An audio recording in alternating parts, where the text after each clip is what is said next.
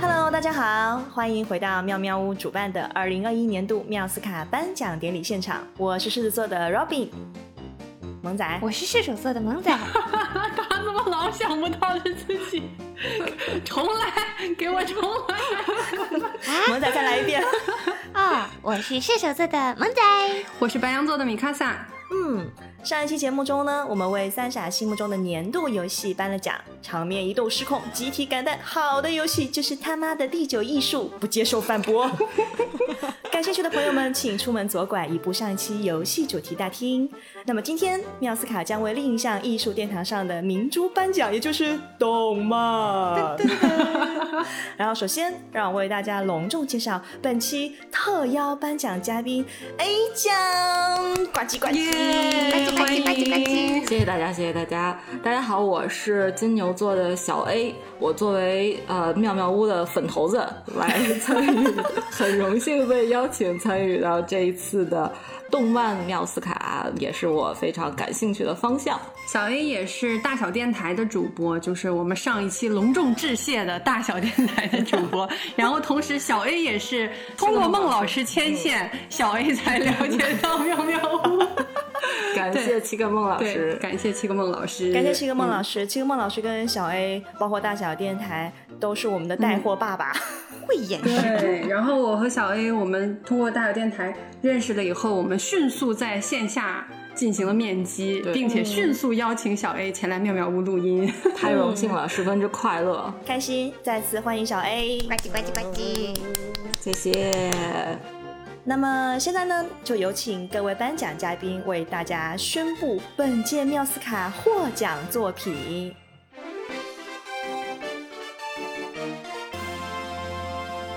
来，有请小 A。嗯，我这一次为大家带来的有两部作品，第一部就是传说中的老年热血番《一人之下》。老年 嗯，确实，确实是，确实是老年名不虚传，老年热血番。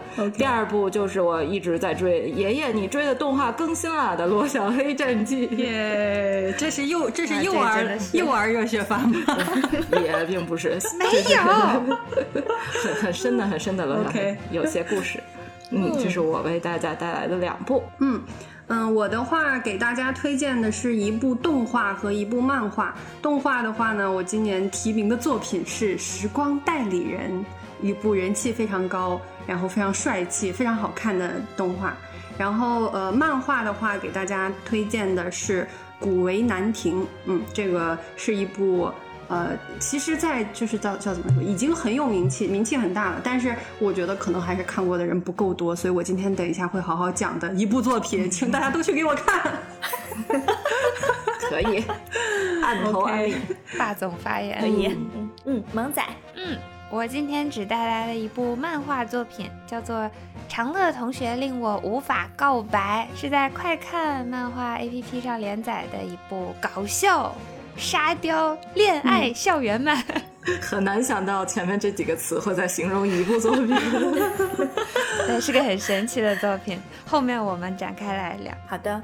呃，我本人呢，今天既没有带来动画，也没有带来漫画，我带来的是由哔哩哔哩和北京小河文化联合出品的纪录片，但是还有书籍第二季第二集《成为漫画家》。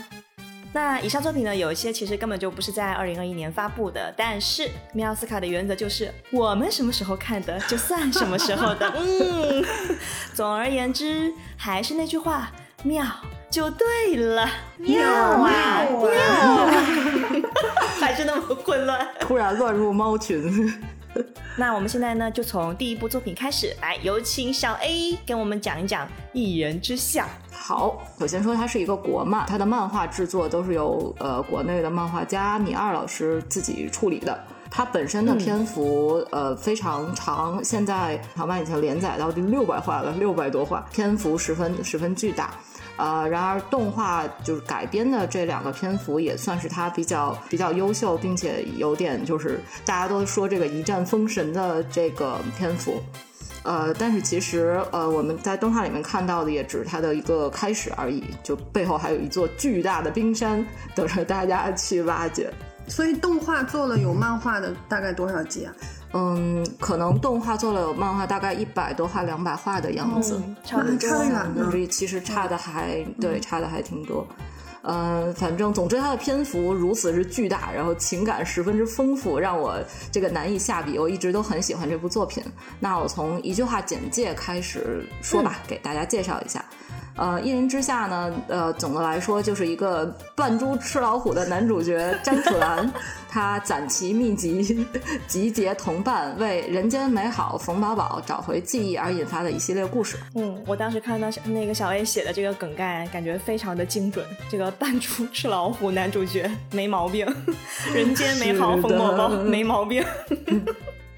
没毛病，是的，嗯，他的整个的世界观呢是以这个中国的道家思想为基础，嗯，把一些在人类身上发生的一些超自然的现象解释为气。这个字其实很难写，呃，就不教大家怎么写了。总之，它读气，跟我们理解的气功的意思有点相近。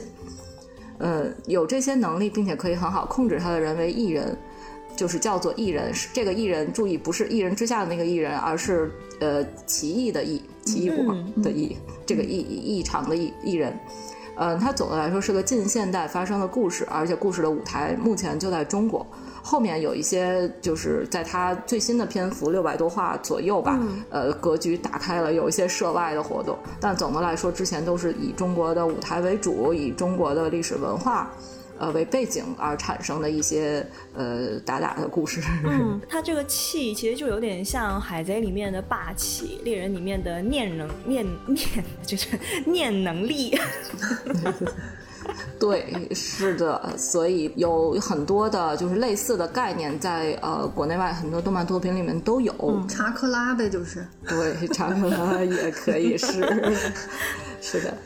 所以大家就理解为是一个呃，你能发一些大招的基 本一些呃人人体内，就是从我们中中国的这种古代传统的角度，中国小宇宙，小宇宙，国风小宇宙，国风小宇宙就是超能力嘛。对，是这样。给大家介绍一下这个故事的起因，就是我们目前现在看到的所有的问题，就是主角遇到所有问题要解决所有的困难，呃，都是基于这个以前发生的这一件故事，就是它这个背景起因。嗯，这个故事的开生，呃，开始是发生在很久很久以前。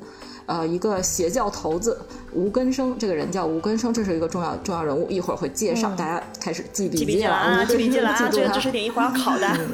呃，一个邪教头子吴根生结交了很多江湖上名门正派的朋友，呃，因为他本身是邪教，这个邪教是一个呃就比较坏的、十恶不赦、什么坏事都干的一个邪教，所以大家名门正派都会很就是不愿意跟他们去结交，并且是集体去讨伐他们的。但是呢，很奇怪，呃，这个邪教头子跟名门正派的朋友们结交之后，大大家不但没有去讨伐他，并且纷纷的就是不顾世俗远光与他结拜，成为了一生的过命之交，就变成真正的好朋友。宁愿违背师门，跟着吴根生一起颠沛流离，在世间流浪。呃，后人呢把这些人称为三十六贼，其实就是三十五个人，包括再加上这个吴根生本人，一共是三十六个人，这是一个专业名词，三十六贼。后续这个名字会 会在后面的篇幅中无限的出现。嗯、嗯这三十五个人呢是来自异人世界几乎所有的门派，然后各自身怀本门的绝学，但是为何要跟这个世界第一邪教头子 结拜，完全是一个谜。然而，这个谜的本人就是吴根生本身，其实也是非常的神秘。这个后面会给大家就是具体的介绍。嗯，突然有一天呢，这三十六人的名单被暴露了，被暴露在江湖下，于是他们就纷纷被名门正派所追捕，大家就开始就是这个呃各种门派就连接就在一起结合起来，想要呃就捕杀他们。于是大家就四散四散逃开。于是这个邪教头子也在那个时候就吴根生也就消失了，直到现在他也是一个消失的状态。嗯，这三十六个人其实大部分人被抓住了，被抓住的人经过一些严刑拷打，说出了一个在异人世界上一个非常大的秘密，就是这三十六个人呢，在吴根生的带领下，在一个秘境。呃，悟道就是悟道啊，这个有点难以解释。就是这些人在关在一个小黑屋里面，然后就使劲的思考，然后悟悟出来了一些呃，其中有八个人悟出了天下绝学。嗯，这个八个武功秘籍呢，称之为八奇迹。这个这个词后续也也反复的被出现。八奇迹可以理解为在这个世界观下最厉害的八类秘籍。八奇迹的持有人和其他拜把子们兄弟们抓住以后，下场就很很惨，基本上都死死伤伤。就是他们本人是呃后果是非常惨烈的。这八个武功秘籍也都，但是也都传播了下来。所以这八奇迹在江湖上是一个被追捧的对象。也就是说，如果是谁学到了这个八奇迹，呃，大家就可能会对他虎视眈眈，就是想要去呃制服他，然后让这个秘籍也能回到自己的手里。这样，相当于虽然是世界上最厉害。的人，但也变成了世界上最危险的人。这是一个整个故事的呃背景或者是起因吧。后续基本上很多故事很多问题都是跟这这几个，包括三十六贼，包括这八奇迹是相关的。嗯，没错，就是这个八奇迹其实就跟那个我们的武侠小说里面，比如说什么《葵花宝典》啊、《九阴真经》那种差不多。葵花宝典 就是就是大家都想要啊，我觉得最最厉害的就是就是这这八种武功嘛。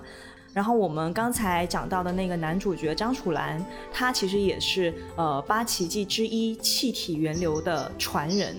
或者说，嗯，他爷爷是那个创始人，然后他自己呢，现在他是到底继承了还是没继承啊？呃，是个谜，是个谜。嗯，他确实呃有继承一个东西，但是他自己也不确定是什么。嗯，总之就是他爷爷从来没跟他讲过，就这些所有的事情，所以他也不是很清楚。嗯，大概八旗记就是这样，然后大家要记住啊，三十六贼、八旗记以及无根生，三十六贼一些重点。对。呃，然后呃，希望给大家介绍三个人物。刚才划重点的三个人物，一个是吴根生，一个是冯宝老，一个是张楚岚。首先，就《一人之下》本身呢，我认为我可以把它定义为是群像戏，在这个故事里面，配角的这个戏份和设定都非常的丰富。呃，我就觉得这是一部也是我非常感兴趣的地方，就是配角都大放异彩。没错。为什么说是老年人？是的，是的，非常设定也都非常好。嗯，为什么说是一部老年人热血番呢？是因为它很多配角都是老年人，就是非常厉害的老头子们。呃，然后后续在嗯嗯漫画里面，后续的很多个片里面，包括后面的呃二十四节气谷啊，后面的那个唐门篇，都是跟都是一帮老年人，然后就拼尽最后一丝力量，然后去完成年轻的梦想。起来了，燃起来了，是的，燃起来了。老年人热血番，呃，你先给大家介绍一下这三位比较重要的角色吧。第一个是吴根生，吴根生，我刚才划重点的这一位是这个呃邪教头子的呃头呃首领，他呢出身神秘，公认的天下第一搅屎棍儿，就是他担任邪教头子掌门的时候，就是哪有事儿他就去哪儿看一看。然后去去去观察一下，然后推波助澜一下。他本身呢是有收集癖，会喜欢收集一些稀奇古怪的东西。后来担任这个全兴的掌门，就是这个呃天下第一大邪教。然后具具备超凡的人格魅力，就他本人的这个呃性格，包括呃说话做事的方式，都是很有魅力的。他是比较比较逗，比较逗逼，还而且很随心所欲，很很随便。然后就是很很看起来感觉没有什么负担，很。很轻、很简单的一个人，呃，是一个三四十岁的男人的样式，呃，样子，然后是个呃，看上去是一个邋里邋遢的样式，有个模板是吗？我想弱弱的问一句，还可以，还可以，挺好看的，很很精神，三十三四十岁的一个嗯帅大叔，应该是捯饬捯饬以后就很 不捯饬就是一个邋遢男的。这样的一个事情，所以他当时的那个结拜的这一件事情，可以说，呃，因为三跟三十六人结拜，呃，包括后续这个三十六贼的名单被泄露，招招来了江湖内的很大的一片血雨腥风，呃，这都是他一手策划的，嗯，但他自己坦言说，跟三十呃跟剩下的三十五个人结拜，只是因为他欣赏这些人而已，没有其他目的，也不是想跟他们背后的门派做一些勾结。嗯，最开始后续的这个漫画里面，其实有在呃仔细的描述、仔细的刻画他跟这些人相遇和呃如何相遇、相知、结拜成兄弟的故事。其实大家都能看出来说是跟他结拜的这些名门弟子，一开始已经是看不上他，因为他是个邪教。后续再跟他一一边对抗，然后一边又开始欣赏他。于是就最后被他折服，就是相爱相杀的过程。最终，呃，跟他结拜的所有的人也不认为自己是跟全性，就是跟这个邪教有勾结，而是觉得自己只是跟这个人，就只是欣赏这个掌门本人而已。所以他身上其实其实有很多很多的谜，他也知道很多问题的答案，但是因为他失踪了，呃，所以这个故事就呃戛然而止了。也就是说，我们的主角后续很多的问题其实都是因他而起的。嗯，我现在是看到陈朵篇嘛，然后到目前为止，吴根生这个人就是一直都是从别人嘴里说出来的，是的。然后他本人还没有出现，就是还没有讲到他这段故事。然后今天听小 A 这个介绍，我感觉他就有点像像小那个猎人里面的小杰他爸。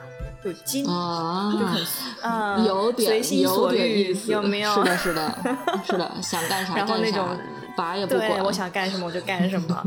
然后大家正常平常也找不到他人，也不知道在哪儿。他儿子都快挂球了，他还是不知道在哪儿。他也不知道在哪儿。大概有有一点像，就是很很很仙的一个感觉，就是很随心所欲的一个感觉。嗯嗯嗯嗯嗯，啊，这个人我好期待，他什么时候哪一篇出现的呀？我赶紧 追一下比较靠后了，他在 他在唐门篇，就是陈朵篇，再后一篇是应该是二十四节气谷篇，是在讲呃这个时候他已经呃虽然他人没有出现，但是他的这个故事已经慢慢的呃。战幅比较大了，嗯，呃，再往后一篇就是好像就是唐门篇了吧？唐门篇其实他自己本人还是失踪的。唐门篇他的篇幅比较大，是因为有人回忆他，就是有很长一段，大概我觉得得有五十话的漫画左右，在呃有一个人在回忆对跟他相遇的故事，就那个篇幅刻画的非常非常棒，非常棒，大家可以看看这个优秀的领袖。来，我们继续。冯宝宝是不是该我们女主角出场了？是的，女主角出场了。冯宝宝，呃，冯宝宝就是《一人之下》的女主角，她是呃外形呢是一个黑长直少女，平时特别的邋遢，呃，打理干净以后是一个非常美丽的一个一一位少女。嗯，因为她之前经历过一些事情，但是不知道发生过什么，但是她的灵魂被人动过手脚，她是缺失记忆的。也就是说，他没有之前自己从哪里来，然后父母是谁的这些记忆。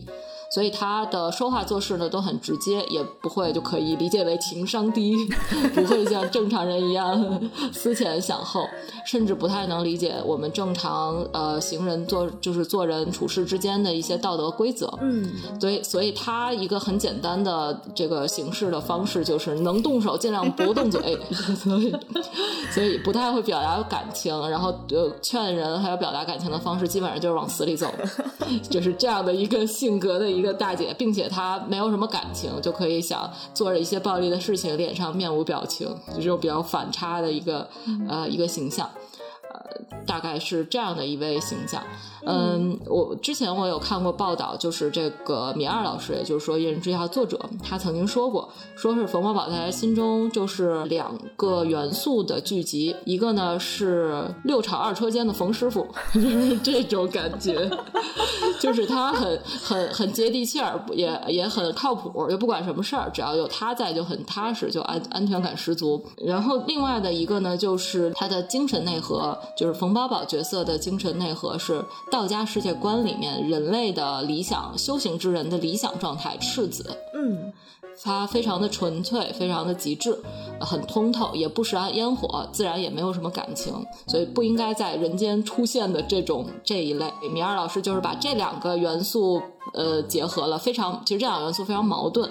但是结合它结合在这个呃宝儿姐身上就很合适，塑造出了一个非常非常合适的、非常有特色的一位女主角。三哥，你之前看过那个三集动画对不对？我看了呀，就 是菜刀姐姐嘛，对，就是她，菜刀姐姐出场就一开始说着一口那个四川口音，对。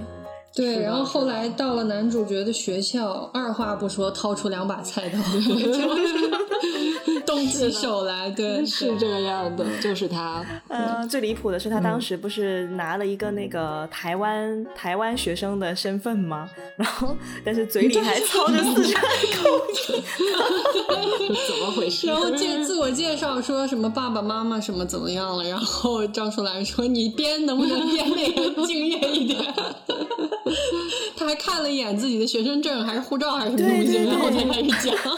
然后掏出来那个说我是冯宝宝，我来自台湾，什么鬼？刚才那个小 A 不是聊到就是宝儿姐是非常通透嘛，然后我其实有在思考这个事儿，就是很多那个少年热血漫的标志之一，就是主角一般都是最纯粹的那个人。就比如说《灌篮》里面的樱木，然后《海贼》里面的路飞，猎人的小杰。那在《一人之下》里面，其实就是冯宝宝。他在《罗天大教篇》当中，我记得他是跟一个可以识别灵魂色彩的一个小哥 PK 嘛。然后那个叫什么二狗？哎啊，是二狗，是一个设计师，对不对？还还有还有长睫毛，戴了一个那个方框眼镜。对，不灵不灵的。对对对。是的。然后他在跟那个宝儿打斗的过程中，他就发现宝宝的那个灵魂是没有颜色的，是透明的，所以他判断就是宝宝的灵魂是曾经被人动过手脚。我觉得这个嗯很有可能就是他那么纯粹的一个很重要的一个原因。呃，我记得老天师就是龙虎山老天师在第一次看到宝宝的时候也震惊了一下，他当时是注意到他的眼睛嘛。说他的眼睛像婴儿般温润清澈，其实这个是人家道家追求的那种至真化境。对对，就是连是连老天师自己都是上升了哇塞，几十年的修炼，然后才能逐步接近这个境界嘛。但是因为宝宝她她本人就是看上去就是那种好像也就二十来岁吧，一个小姑娘，然后就已经到这种程度，所以老天师当时就觉得，哎，这个小姑娘不简单。他整个人其实是有两两种两种不同的底色吧，一种就是刚才老天师说的这种就是赤子的状态，其实我觉得他的神性就是来源于这种空嘛，但是他的人性的那个部分也一样是来源于空，就是他有一次他是跟张楚岚两个人在好像是在一个山上吧，然后聊天，他就跟张楚岚说，他说。你们哪个都好厉害喽，都知道自己想要什么，然后都有可以回去的地方嘛。然后其实他就是，但他自己并没有可以回去的地方，因为他失忆，然后也不知道自己是从哪来的，也不知道自己还能去哪里。然后他就跟张楚岚就说了这么一句，就在这之前，他都是一个很逗逼的菜刀大姐的一个形象。然后对，然后那天突然就是说了自己的心里话，然后那一刻我觉得。哇，好他妈心疼啊！觉得张楚岚，你还不快帮宝儿姐找到她的记忆？是的，是的，所以宝儿姐她就是不因为记忆全无，并且她还有一个特殊的设定，就是她活了很多年，嗯，对对对，呃，外形毫无变化，她不会变老，然后又很厉害。呃，所以其实宝儿姐自己也很困惑这一点，所以她的愿望就是为了找回记忆，然后为了找到一个认识自己的人，知道自己是从哪里来的，跟刚才罗宾说的这一套其实是呃同样的一个一个意思。哎呀，我觉得她她她在这些女主当中，反正也是一个挺奇葩的一个存在。反正我是没见过这样的女主，天天邋里邋遢的，也不洗澡。对，也不洗脸，主要是脸都不洗。然后经常就掏出菜刀，或者是拿着铁锹埋人去。嗯，呃，是第二季做的是那个罗天大教篇吗？嗯就是每一集相当于罗天大教有点像天下第一武道大会。嗯，对，就是没错，每每就是每一集会有两个人来 PK，呃，然后会有赢的一方、输的一方，赢的一方继续往前走，输的一方就止步于此，这样，然后最终要决出一个第一名。嗯，当时那个罗天大教的那个异地就是讲，呃，每天输的那个人就会被宝儿姐埋起来，就是真的在异地里面，然后这个人就被埋在土里，然后就可以看到地就到了第几集，就地上的坟包就多了一个。就是有一些关联，特别逗。这个可以跟三哥解释一下，其实就是因为罗天大教就是为了争那个天师继承人的位置嘛，所以江湖的上面的人就全部都往那个龙虎山上面去参加这个罗天大教，就是这个比武大会。然后呢，宝儿姐跟那个张楚岚他们俩是一一一组的嘛，一队的嘛，然后就想要保张楚岚，就是送她上这个天师之位。所以，但凡跟张楚岚排在一起的，然后晚上在比赛前的前一天晚上都会被宝儿姐埋到土里，然后张楚岚。对，都被他给呃通过某种方式让他不能，最强黑幕是吧？差不多就是这样。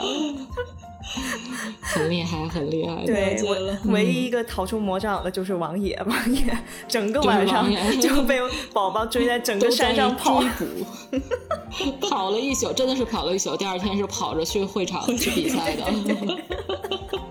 这就是宝儿姐。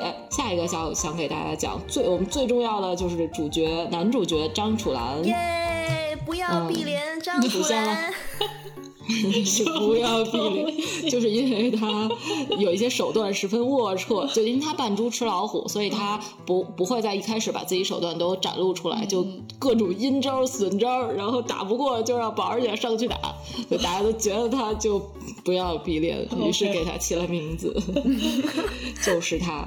呃，他呢，呃，作为漫画主角，所以他的双商极高，这个其实是在这个呃很多这种热血番里面不太有的一个设定，就是他呃呃又聪明，然后智商也高，情商也很高，并且武学修为也还不错，但他本人呃非常的隐忍。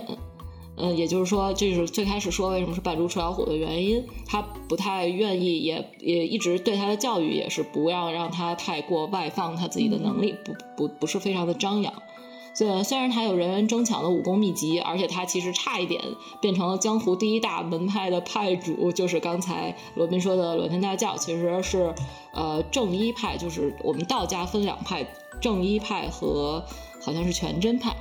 其中一派的这个天师，也就是他这个整个派的教主吧，算是，呃，差一点就传给他了，但但他后来拒绝了。嗯，这有些故事，反正他最后拒绝了。他现在的身份呢是，呃，艺人的一个体制内的工作，一个艺人界的国企员工，哪都通，这个非常厉害了。哪都通快递公司，了解一下。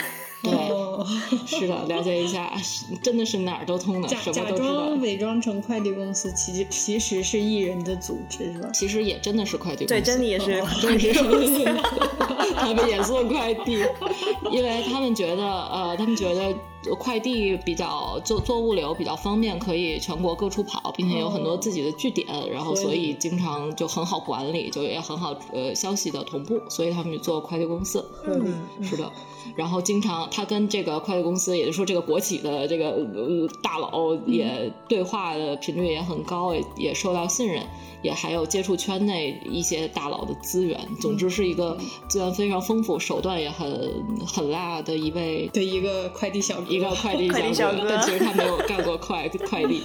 他的我记得他的第一起案子就是他自己本人接的第一个委托，就是呃北京篇王爷给他的委托，好像是以一千万起的，就是一个 天呐，北京篇听起来好接地气啊！北京篇这这篇是第三季，有没有天津篇？第三季的动画是北京片，讲的是王爷，就是一个非常著有名的一个配角。嗯，就刚才被宝儿姐追着满山跑的那位道长，是的配角，他的他的故事，我在找王爷长什么样呢？王爷挺帅的呀，我可喜欢王爷了。我一个大鼻子道长，大鼻子，被你这么一说就不帅了，好吗？王爷还是个富二代呢。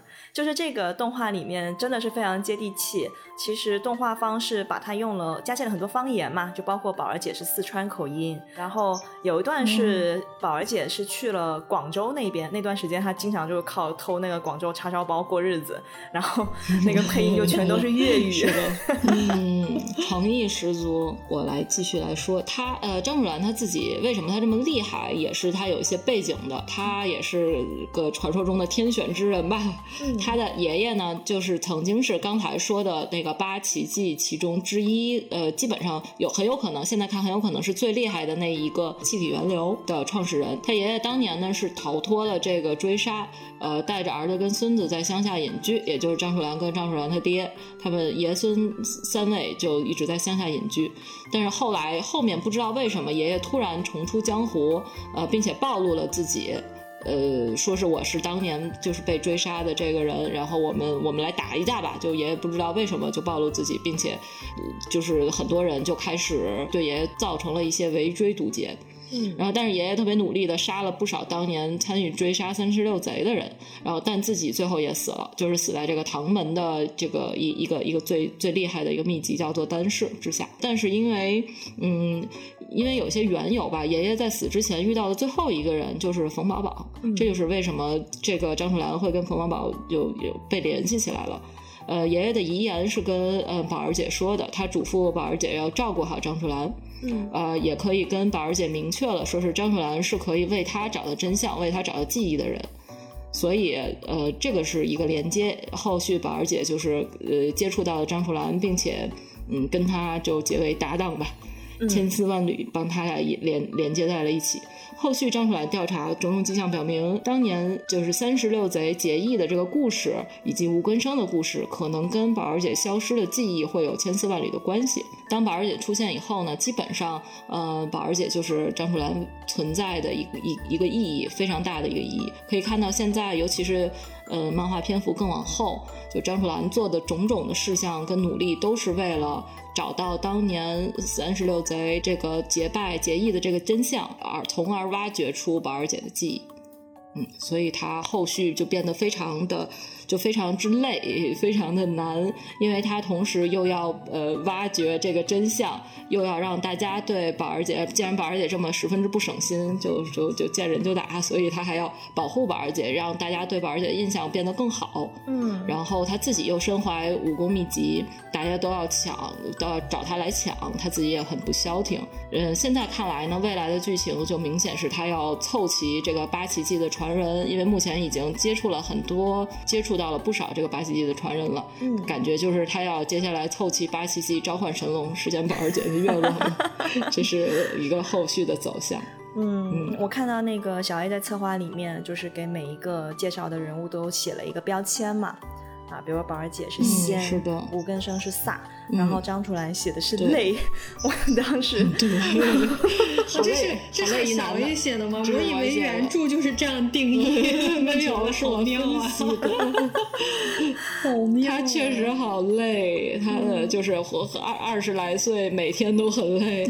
之前张楚岚在这个十几岁之前，其实就是来上这个大学之前，应该就十八几岁之前吧，嗯嗯嗯都呃，虽然他自己是个艺人，自己会用气，但是一直都在隐藏自己。他知道一旦他被卷到这个艺人世界里面，他就会可能会承担更多的东西。嗯，所以他也就是之前苦苦隐忍了很多年。他家里面也是不让他去暴露这个事情。，对，就是他家里面教育，像他爷爷教育的他，嗯嗯不想让他这么累的活着，但是他最终还是选择了 入入世，算是能力越大，责任越大嘛。是的，很累的。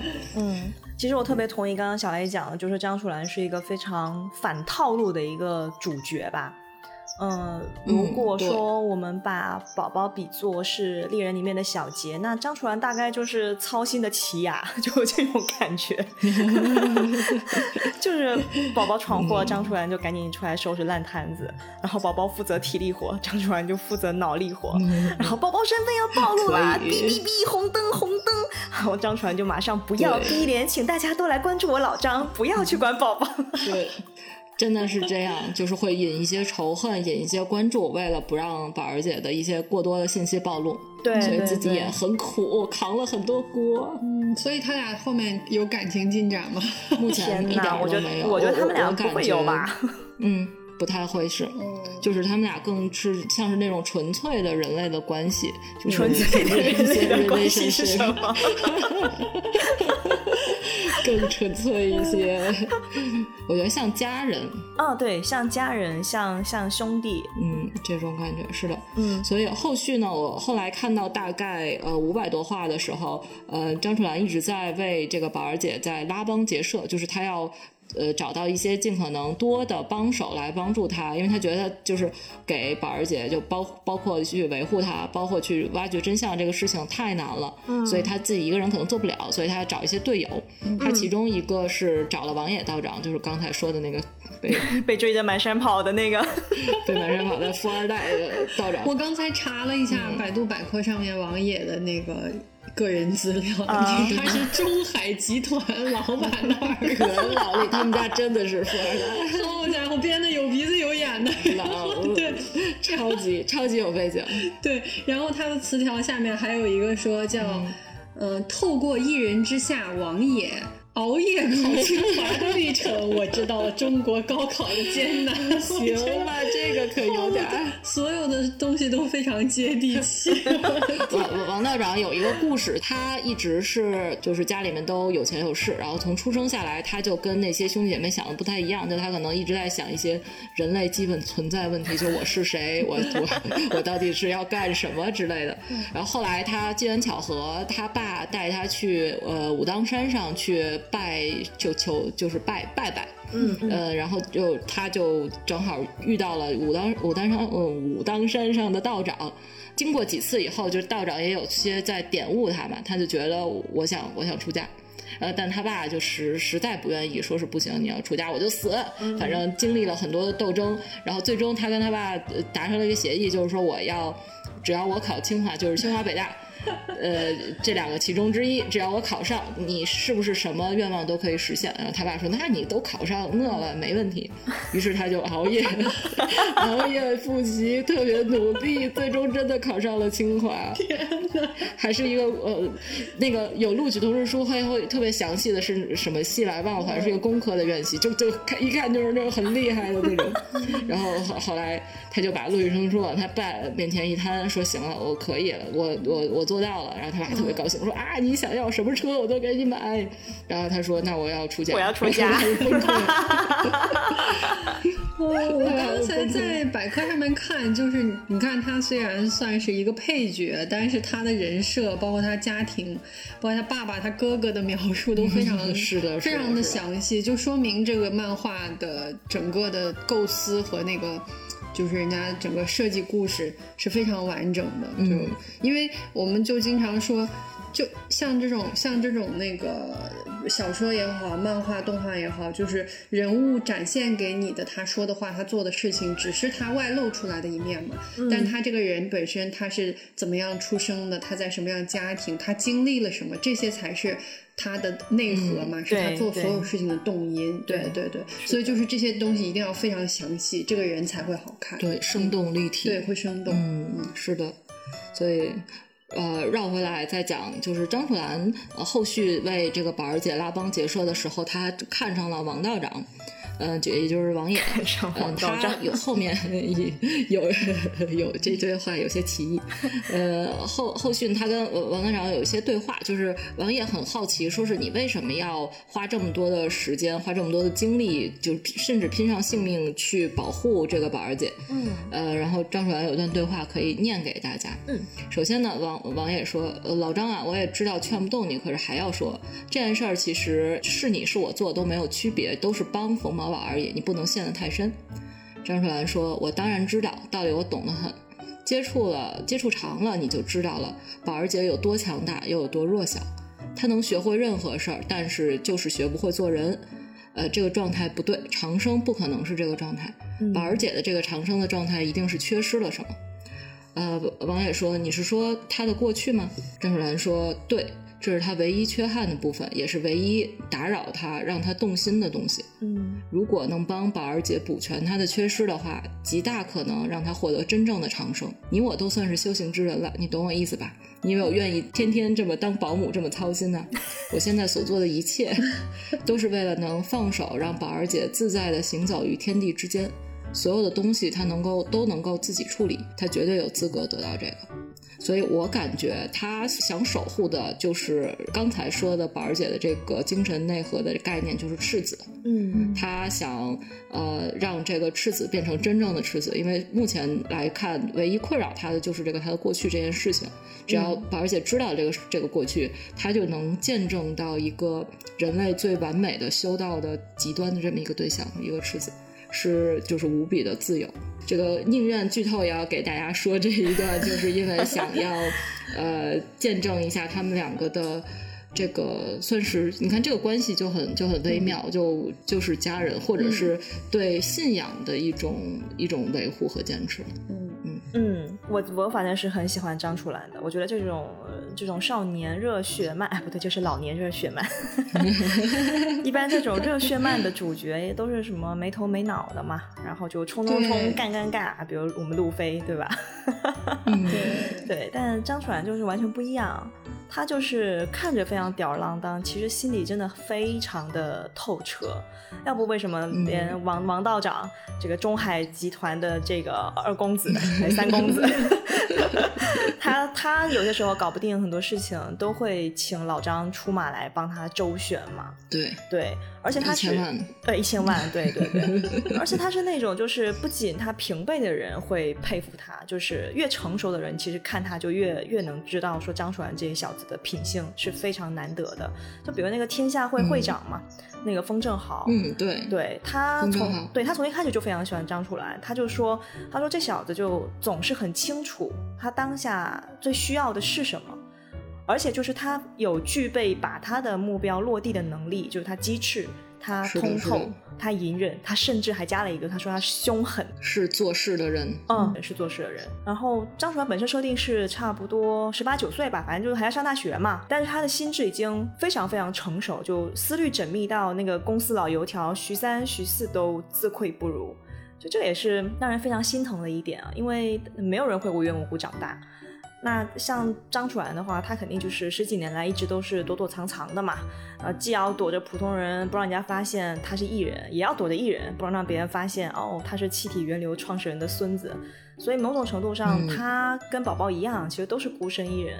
然后当他们两个相遇，对，然后被这种 命运的锁链 铐在一起之后，我是觉得对他们来，他们两个人来讲都是一种幸运。但是我并不认为他们会有什么什么 CP 的这个、情感线的发对展。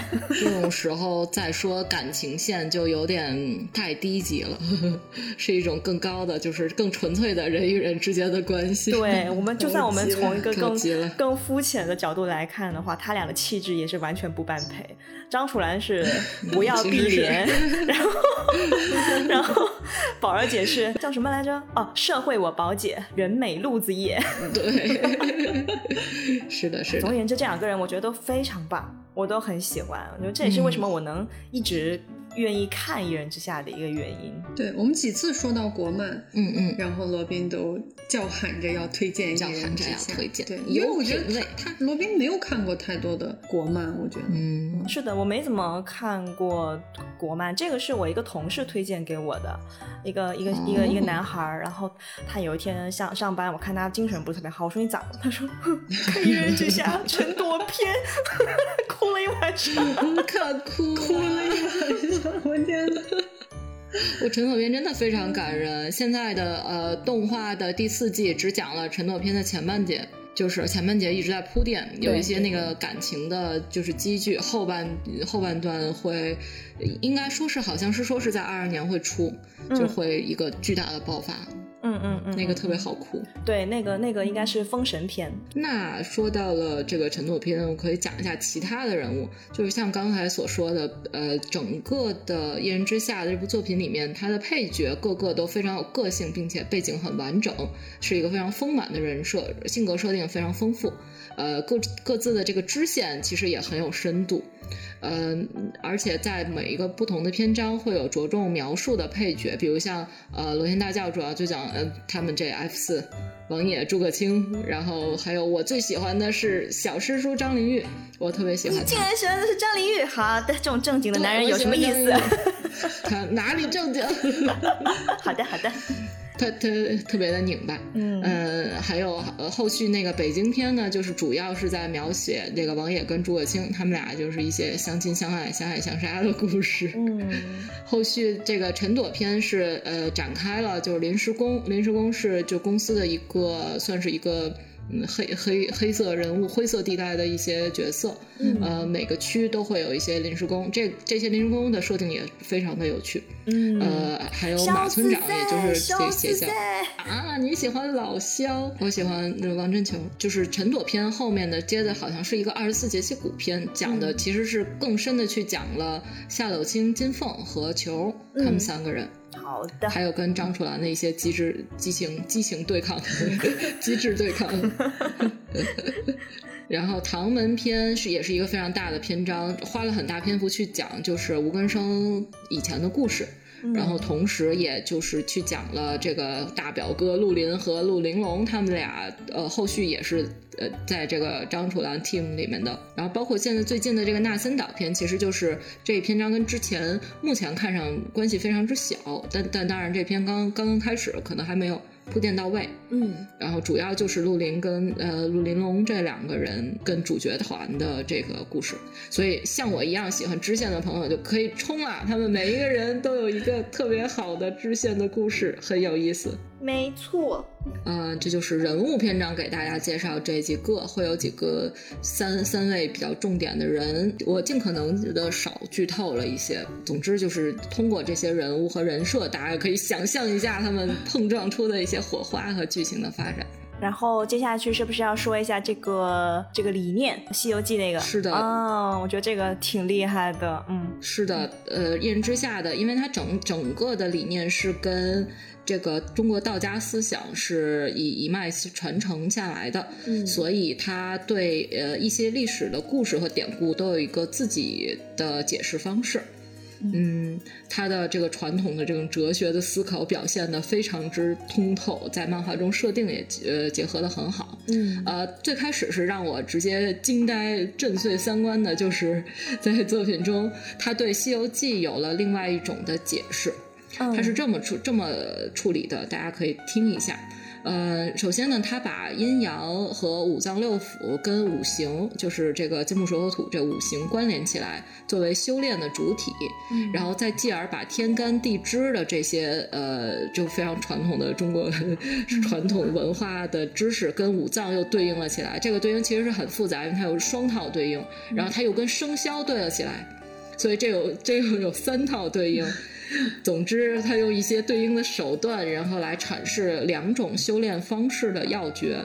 呃，给大家简单的说一说，就是，呃，过去呢，修行修行的人呢，会把心肺，就是心脏和肺这两个呃，就是器官吧，结合在一起去修炼。说这两个，因为它都属火，所以是在阴阳里面是阳的这一面。跟这个地支对应是申，二十四生肖申对应的就是猴子，所以他把心肺阳气，呃，形容成一个为火炼的猴子，所以猴子上蹿下跳又正对应了心跳，所以我们管这块儿整个这一部分叫做心源。嗯，就是这也是一个我们经常说的这个名词，心源，就是心猿意马的心猿。是的，心猿意马的心猿。如何锻炼心源呢？就需要去游历，去经历，经历的越多呢，你的心智其实就是心源这这一部分了，心智越坚定。所以心源呢，取名为行者，这样突然就跟《西游记》关联起来了。嗯，而心源呢，修炼到什么地步才是圆满的呢？就是需要压制狂躁，修炼到极静，就是安静。最终到达空的境界，所以心源的目标就是悟空。啊，这样给绕起来了，这可太厉害了，连上了。呃，然后同时它会有一个相对的，就是肝肾，就是阴阳，大家都记着那个阴阳的那个图，一边是黑色，一边是白色。嗯，呃，刚刚白色那边是阳，呃，我们现在讲黑色的这一边，黑色这一边呢是嗯肝肾是作为阴气。是五行是配的是干支，呃，这个大家就随便听听吧，太复杂了。肝肾是对应的，最终是对应的是水亥。嗯，亥当然，呃，在十二生肖里面就是亥猪，所以阴气被形容一只被水浸的猪。嗯。猪呢是专司人的七情六欲，需要修炼将其约束。呃，如果要是修炼这个肝肾之气呢，需要持戒，所以呢，我就给它取一个名字叫做八戒。但是呢，人的七情六欲并非是一一无是处的，所以需要懂得到懂得什么能做，什么不能做，是要控制。嗯，所以猪的目标是一个能能控制、能把握，所以是悟能。嗯，这样跟就跟猪八戒联系在一起了。嗯，是一个非常了不起的一个，但是后来我有我有查。呃，我有查一些这个史料，说是真的在这个是吴承恩是吧？写《西游记》的这位这位 这位老师，他他真正写《西游记》的时候，其实也是会有这这个方面跟。虽然《西游记》讲的是一个佛家去取经的故事，但其实他本身写的时候也跟道家思维做了关联，所以这个跟修炼，刚刚这以上一切，呃，不是米二老师原创的，嗯而是他对《西游记》的一个阐释和呃升华。嗯嗯嗯嗯，所以也是有一些有一些历史的。嗯，所以其实给大家做一些拓展阅读，就是。呃，刚才我们就说一个是猪，一个是猴子，然后呃，后续呢还会有一个是呃说法是脾的力量是五行属土，属土是调和呃调和阴阳的，所以它叫做沙和尚，因为它属土。嗯呃，当阴阳有矛盾的时候，它会出来圆场，所以他自己其实是呃非常稳重，然后不不闹腾，也没有什么个性的，所以它就叫做悟净。嗯这样，这应该算是徒弟三人都已经解释完了。嗯呃，刚才罗宾有讲心猿意马，这个马指的就是小白龙，也就是白龙马。嗯白龙马是隐喻着人的意志。起初呢，意志就像野马，只有在确定了前进的目标，才能专心专意地取得真金。所以收服小白龙，达到心意合一、志向坚定，其实就是可以成功的。所以一马其实比喻的是意志。然而，这个马上的元神被叫做三藏，呃，平时是浑浑噩噩，呃，藏在我们的灵魂深处。在我们专注的时候，元神会稍微显现出来，主导我们。这时候的元神又容易被意识惊扰，所以如果仅凭一马一马游江的话，是必遭劫难的。也就是说，需要坚定心智、强健体魄，才可以收服一马。所以，修行之人需要时刻告诫自己的内心，包括锻炼身体、坚定内心，这两一块都是修行的要诀。投射到《西游记》上来呢，就是说，大家还记不记得我们的这个八三还是八三版、八七版《西游记》的时候，都是孙悟空在前面牵着马啊，是的，所以说猴子他很好的完成了收服一马的工作，一路上稳稳的牵着缰绳。嗯呃，然后然而呢，三人中的沙僧这个角色，他代表的是体魄的强健，所以他也很适合牵马，但是绝不能把一马交给。给这个主肝肾的这个水害，也就是说，不能给猪。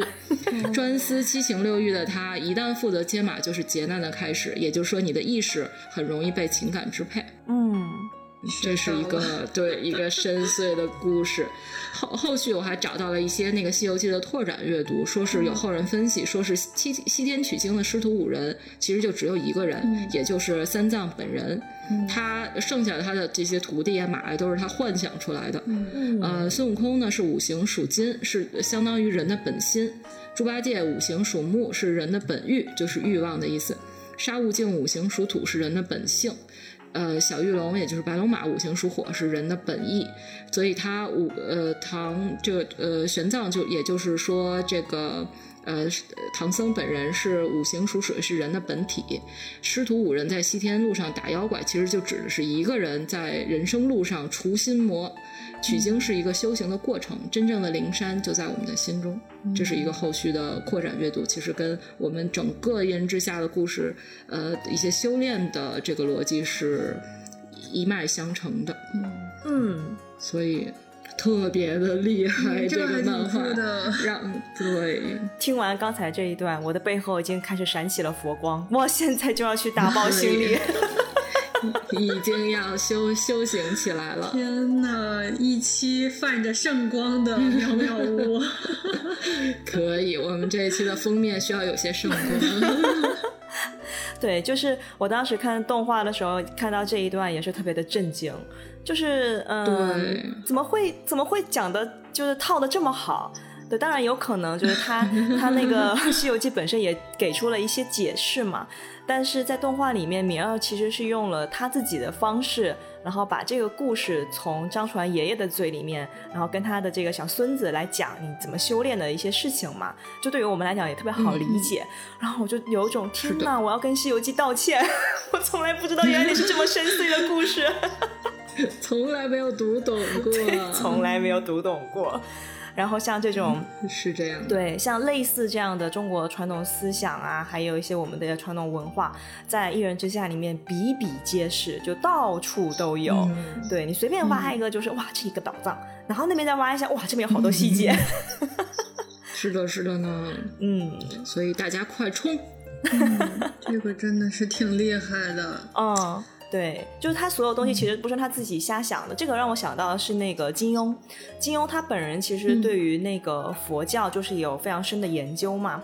然后他的里面不是经常都会出现少林寺吗？然后少林寺里面有一些，比如说像易筋经啊这些呃所谓的武功，其实金庸本人都是有专门去研究，包括人体的穴位，然后包括一些佛家的思想，然后他的一招一式都是有他的一个说法，都是有他自洽的逻辑的。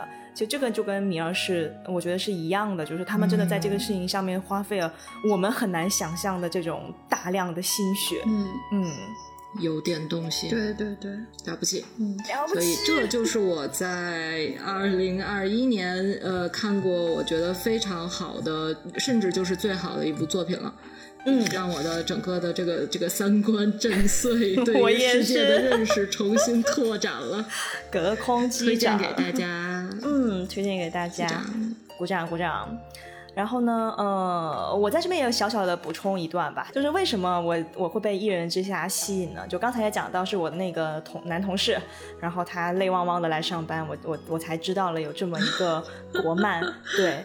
然后我看了之后呢，我就我就感明显非常强烈的感受到一件事情，就是我发现《一人之下》它描绘的这个世界是真实存在的。在艺人这个世界里面，就是它的一个阶层非常分明，善恶是混沌的。它的整个社会的运转逻辑，其实跟我们现在生活的真实世界非常的相似。可以给大家比个例子啊，就是我理解的《一人之下》里面的社会阶层排序，大概是公司是最顶层的，就是刚才我们讲到那个嗯 掌握国国国企组织，国企组织哪都送，对哪哪都通，哪都通，哪啊哪都快递公司都是叫什么通什么通。哦，对对对，没毛病。对，最所以最高级别是公司，其次是各大名门正派，就比如说像那个天师他们，然后还有武当之类的，然后再次是那些没有名气的小门小派，然后最次是我们的全性，就是这个邪教，就是谁都不待见他，然后是实在不行，最底层最底层就是你没有归属任何组织的这个个人嘛，这个是整个艺人社会的一个大概的一个阶层排序。那我想跟大家简单聊一下，就是这个艺人社会的一个金字塔尖，就是我们说的公司。嗯，公司是这样的，就是首先艺人他是一群具备超能力的特殊人种嘛，他们其实数量非常的稀少，但是能力超群，所以为了维持和稳定这个秩序，所以肯定是有专门人来负责管理艺人的机构，就是我们所谓的公司。公司做的事情呢，我们可以把它简单归纳为，就是要在不影响普通大众的生命安全和生活稳定性的前提下面，它会给艺人一定的生活空间啊。这里就要划重点啊。首先从刚才那一段大家就可以听出来，普通大众的优先级是最高的。然后呢，其次就是要维持双方的平衡和稳定，这个是最重要的。所以公司会把这些艺人收到公司里面嘛，然后给他们提供工作呀，提供去处啊，还会严格监控那些在违法犯罪边缘反复试探的艺人，然后还会去严格控制艺人的人口数，也就是所谓的人口红线。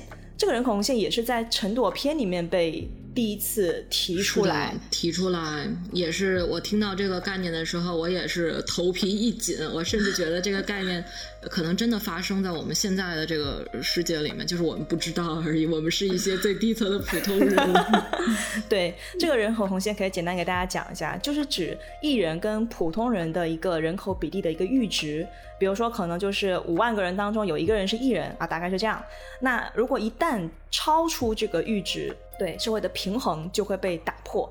所以公司呢，就是要去想方设法去稳定住这个人口红线。然后陈朵篇当中就发生这么个事儿，就是公司发现那个八奇迹的传人之一有个叫马先红的，他掌握的八奇迹是可以把普通普通人加工成艺人。这个能力如果一旦被普及，就是流水化了啊，工业化了，那么就会打破人口红线，对，所以这是非常严重的一个事情，是会直接影响社会动荡的。然后公司高层呢就产生了两种声音，一种声音就是主张干掉所有参与过这件事情的人，包括艺人和已经被呃变异成这个艺人的普通人。这个是一个比较极端的一个手段，就是我我不问对错，只要你参与了，就把你干掉，就斩尽杀绝嘛。对，然后呢，另外一个声音就是反对采取这种极端的手段。我这边给大家简单念一下这个台词啊，大概就是这样。他就说，呃，毁灭确实是一种高效的手段，但是光靠毁灭就能解决人类所有的问题吗？古往今来，多少圣贤伟人留下了许多解决问题的思想，而今天的世界依然问题不断。所以，并没有一种方法是能够解决所有的问题的，因为人本身就是问题的根源。我们要的是稳定和和谐，善与恶其实都无法影响它，招致其崩溃的是极端。对，这个就是当时他们董事会开会嘛，然后其中的一个董事叫赵董，是一个胖胖的，看上去慈眉善目的一个董事长，但他应该也是挺厉害的一个人，对。他呢，就对大佬，他呢就是他作为艺人世界最高级别组织的一把手，他的视野跟格局就是从来不是从个人视角出发的，就全局的稳定才是他采取一切行动的前提。所以我理解，对他来讲，就是善恶不重要，公平也不重要，是非也不重要，就是在大局面前，这些东西既可以被抛弃，也可以被利用。对我当时看到这个时候，真的是我脑子里面瞬间关联到《三体》里面的张北海跟楚言，就转变的特别快，就人的格局一定到了一定程度之后，想的跟我们都不一样。对，是的呢，没关系的，都一样。然后刚刚三哥打开对，然后刚刚三哥不是有提到说，就是他觉得艺人是，呃，听我们讲就觉得艺人的世界里面，就是他的那些主角还是配角，大家的设定都非常丰满嘛。都是有它的缘由的，这个也是我觉得特别特别棒的一个点，就是在艺人世界里面真的是这样的，就是每一个人他都会有自符合自己设定的一个自洽的一个逻辑。那他们每个人因为他的身份、他的经历不同，他对世界的看法也是不一样的，所以某种程度上来讲，在这个动漫里面，每一个人所说的话、做的事情，都是米二他自己对真实世界的多维理解。而《一人之下》里面最棒的就是他提供的这种视角，真的足够多、足够精准，然后所有人的视角在这里面百花齐放，然后加起来了才会是这样一个令人信服的艺人的世界。对，所以啊，再次表示明老师的崇拜，太了不起了！天哪，听你们俩讲完，现在《一人之下》在我心里就像《哈利波特》这种，已经是这种程度的巨著了。我越来越没有勇气打开了，怎么办？没关系，从动画开始。哦，但我觉得三哥可能对于三哥这样的人，不能让他从动画开始，因为嗯是这样的，嗯，对，动画是有有有一些有一些各种各样的综合原因啊。他的整个动画现在目前拍了。四季吧，然后基本上是处于一个动画的一个制作水准一集比一集好的一个状态，渐入佳境的一个状态。对，但是前面两季可能会直接劝退三哥。可不是吗？三集，对三集，看了三集。我看到我看到那个宝宝在校园里面拿出菜刀，然后给他报报报幕似的给他讲他的身份的时候那块，我大概看到这个位置。嗯嗯。不过他这个漫画开始也有一些变化。我现在就是后来看到这个无无六白话之后，又回去看前几话，感觉呃最开始可能米儿老师也没有想清楚那个宝儿姐的就身份的定位也稍微有些模糊。到后续，其实到了这个螺旋大教的时候，其实也比较稳定了。之前确实有一点，有一点 O O C，其实是，对，好吧，我自己 O O C，我自己。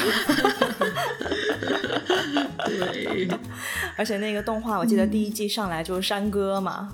什么东边那个太阳什么鬼的那个 OP 的呀？是的，是的。那块我还认真的看了片头曲。嗯嗯，它每一季都是这样，就加了很多中国的元素进去，包括现在第四季最开始的片头也是有这个山歌在的，民谣在的，非常好听。对，挺酷的。这个我觉得挺统一的。嗯，对，因为它它应该是从第一季用了这样的一个基调之后，后面就延续了这个基调。嗯，其实不管从各种层面来讲的话，我都觉得。漫画的整体的体验比动画要好，嗯，还是建议大家去看漫画。我之前在 B 站上面看过一个 UP 主，他他评价那个艺人的动动画片嘛，动画版，他就说，呃，尤其是第二季真的是被被骂的不行了。为什么呢？是因为第二季的那个动画的分镜跟那个漫画的分镜几乎一毛一样。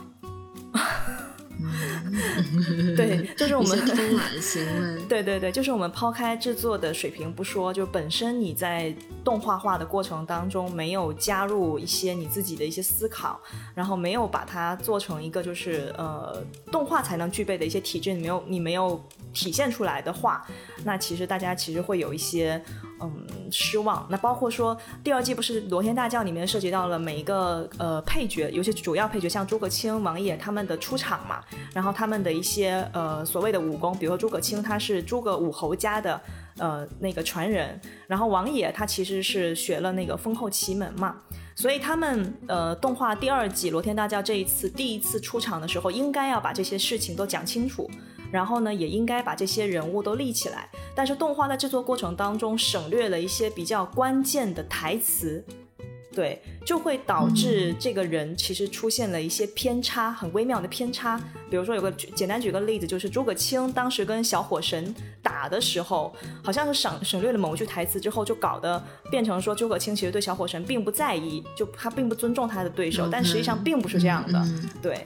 所以，anyway，如果大家，呃，当然也可以看动画，可以看，但是只是说建议大家看完了之后，哎，一部漫画，漫画真的很棒，可以，冲冲冲，在腾讯动漫上连载，呃，目前好像只有腾讯动漫买了它的版权，但它的动画也是在腾讯平台上播的，嗯嗯嗯嗯，而且如果大家有耐心的话，坚持到第四季，第四季的动画已经做的很不错了，我非常棒，非常棒。真的是我，那我能不能直接看第四季？不行，可以，不行，就是有些人你就不认识。不过《一人之下》真的名气非常大，基本上看动漫的人，尤其关这些年关注国漫的人，没几乎没有人没看过，可以这么说啊。嗯。好的，关于一人之下就是以上了，大家就冲就完事儿，冲就对了，冲就对了，冲就对了。我想问一下，萌仔还在吗？萌仔应该在做作业吧？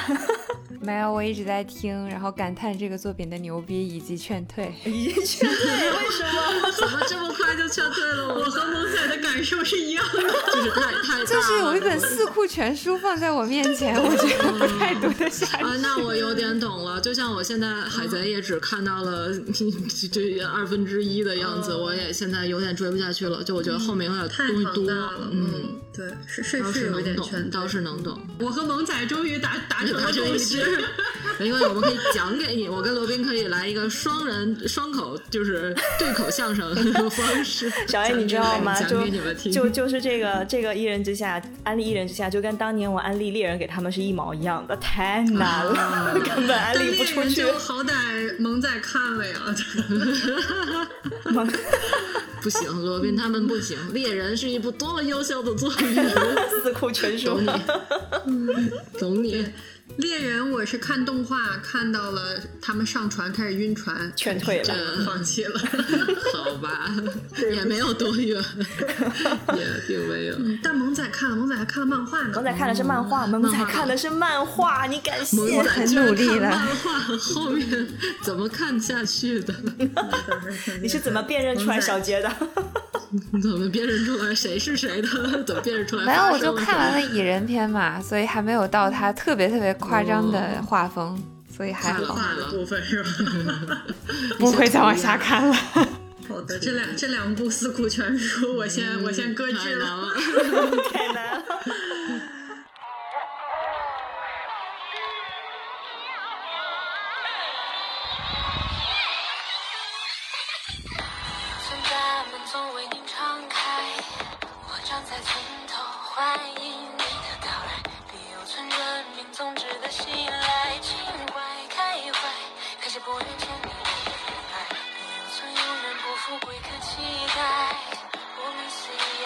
砸过过两地台湾，留存四处，充满爱和关怀，暖热镜头。